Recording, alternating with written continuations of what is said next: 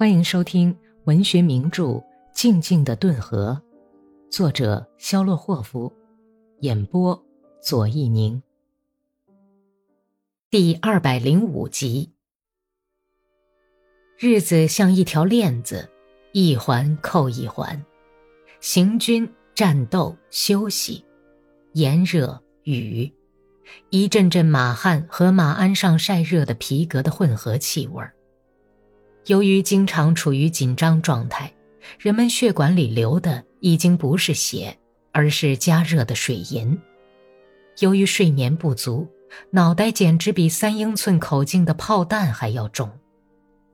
格里高利盼望休息一下，足足的睡上一觉该有多好，然后就扶着篱笆，沿着翻起的松软田垄走，吹着口哨赶牛。听着像喇叭似的仙鹤的叫声，轻柔地从脸颊上拂去银色的情丝，贪婪地闻着离奇的葡萄美酒般的秋天泥土的香味儿。可是现在他目睹的却是一片被道路分隔的庄稼地。大道上走着一群群被剥得光光的、满脸尘土、像死尸一样黑的俘虏。连队在前进，马蹄踏烂了道路，铁马掌践踏着庄稼。村子里贪财的家伙们在抢劫那些跟着红军走了的哥萨克的家属，鞭打他们的妻子和母亲。愁闷恼人的日子一天天的过去，从记忆里消失的无影无踪。任何事情，即使是重大事件。也没有留下一点痕迹。目前战争中的日常生活，甚至比上次战争都更加无聊。也许是因为各种酸甜苦辣的滋味早就尝过了吧。而且，所有参加过上次战争的人，对这次战争都很蔑视，不论是战争的规模、投入的兵力，还是所受的损失。一切方面跟打德国人的战争比起来，都像儿戏一样。只有凶恶的死神仍旧像在普鲁士的战场上一样，全身高大的挺立着，吓得人们还得像畜生似的为保全性命而奔逃。难道这能算战争吗？只能说是类似战争而已。从前跟德国人打仗的时候，德国人一开炮，几个团都能通通报销了。可是现在，连里刚有两个人受伤，就开始大叫，损失惨重啊！上过前线的战士们都这样纷纷议论。可是这种儿戏的战争也使人烦恼，不满、疲劳和愤恨越积越深。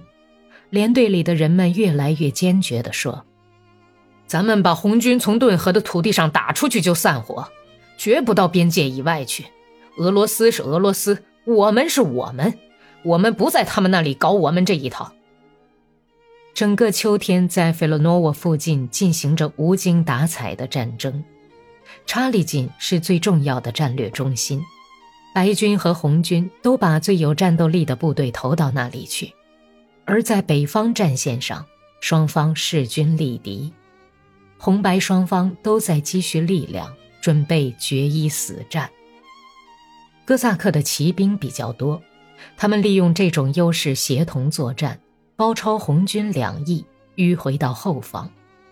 哥萨克方面之所以占优势，只是因为他们的对手全是些从毗邻前线地区新征来的、政治上不坚定的红军队伍。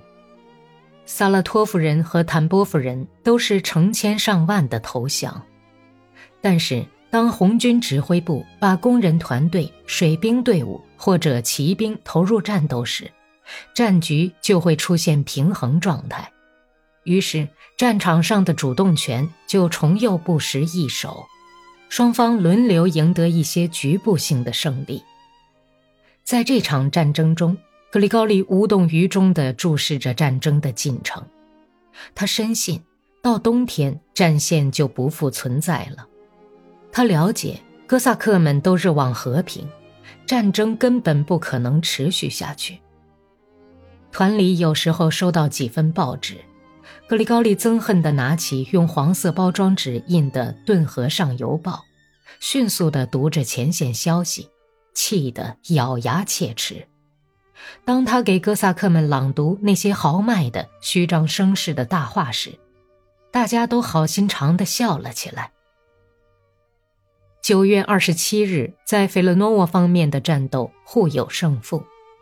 二十六日夜间，勇猛的维申斯克团从山下村把敌人驱逐出去，乘胜追击，直到鲁基扬诺夫斯基村，俘获了大量的战利品和俘虏。红军残部仓皇退去，溃不成军。哥萨克士气高昂，顿河的勇士们。正在为夺取新的胜利奋战。咱们抓住了多少俘虏啊？大量的吗？哎呀呀，这会儿狗崽子们，统共捉了三十二个人。可是他们，哈哈哈！米吉卡科尔舒诺夫咧着露出白牙的嘴，用两只长手巴掌叉着腰，笑得前仰后合地说。哥萨克们也不相信士官生们在西伯利亚和库班的胜利消息，《顿河上游报》不要脸的、赤裸裸的撒谎。奥赫瓦特金是个长胳膊、身体健壮的哥萨克，他读完论述捷克斯洛伐克军团叛乱的社论以后，就当着格里高利的面说：“等他们镇压完了捷克人，然后就要全军向我们压来。”就像对付捷克人那样，使我们血流成河。总而言之，那是俄罗斯啊。最后吓人的下结论说：“这是开玩笑吗？”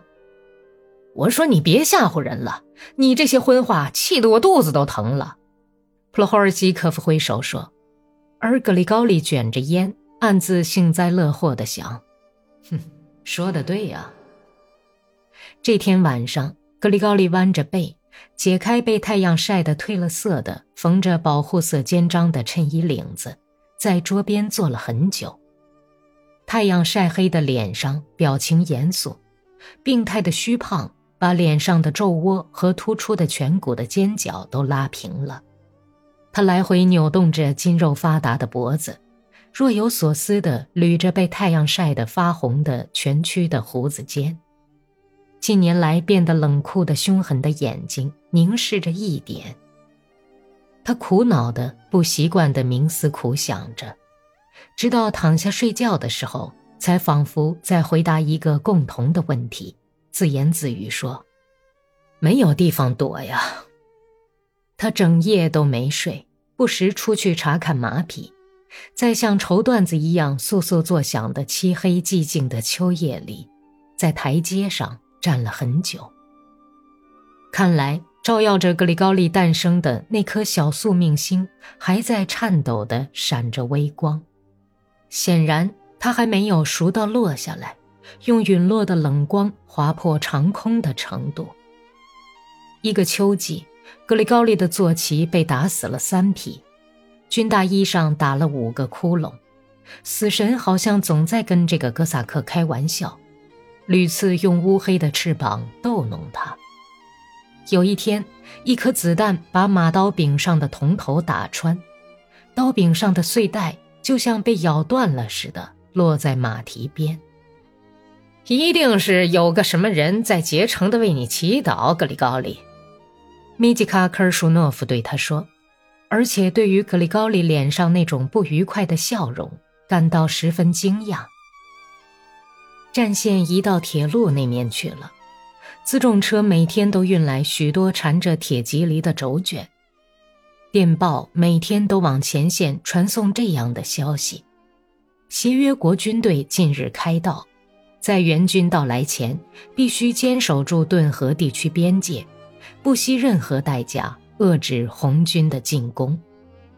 大批征来的民夫用破冰的铁杵开凿冰冻的土地。挖掘战壕，围绕着战壕架设铁蒺藜。夜里，等哥萨克们离开战壕，跑到居民家里去烤火取暖的时候，红军侦察兵就来到战壕边，铲平修筑的防御工事，把致哥萨克的号召书挂在生锈的铁蒺藜尖上。哥萨克们贪婪地读着这些传单，就像读家书一样。事情很清楚，在这种情况下再继续打下去是毫无意义的。严寒袭来，天气变化无常，有时大雪纷飞，有时又转暖，雪水横流。在战壕里待一个钟头都受不了，哥萨克们冷得要死，手脚都冻坏了。步兵和侦察兵部队中有许多人连皮靴子都没有，有些人到前线来的时候，就像去打扫牲口棚似的，只穿着便鞋和单薄的灯笼裤。他们都不相信协约国会来帮忙，他们是骑着甲虫来的。有一天，安德溜什卡卡舒林伤心地说：“有时遇上红军侦察队。”哥萨克们听到他们大声喊话：“哎，基督教的信徒们，你们开着坦克向我们冲，而我们却坐着爬犁来看望你们。快把鞋后跟抹上油，我们马上就要来做客了。”本集播讲完毕，感谢收听。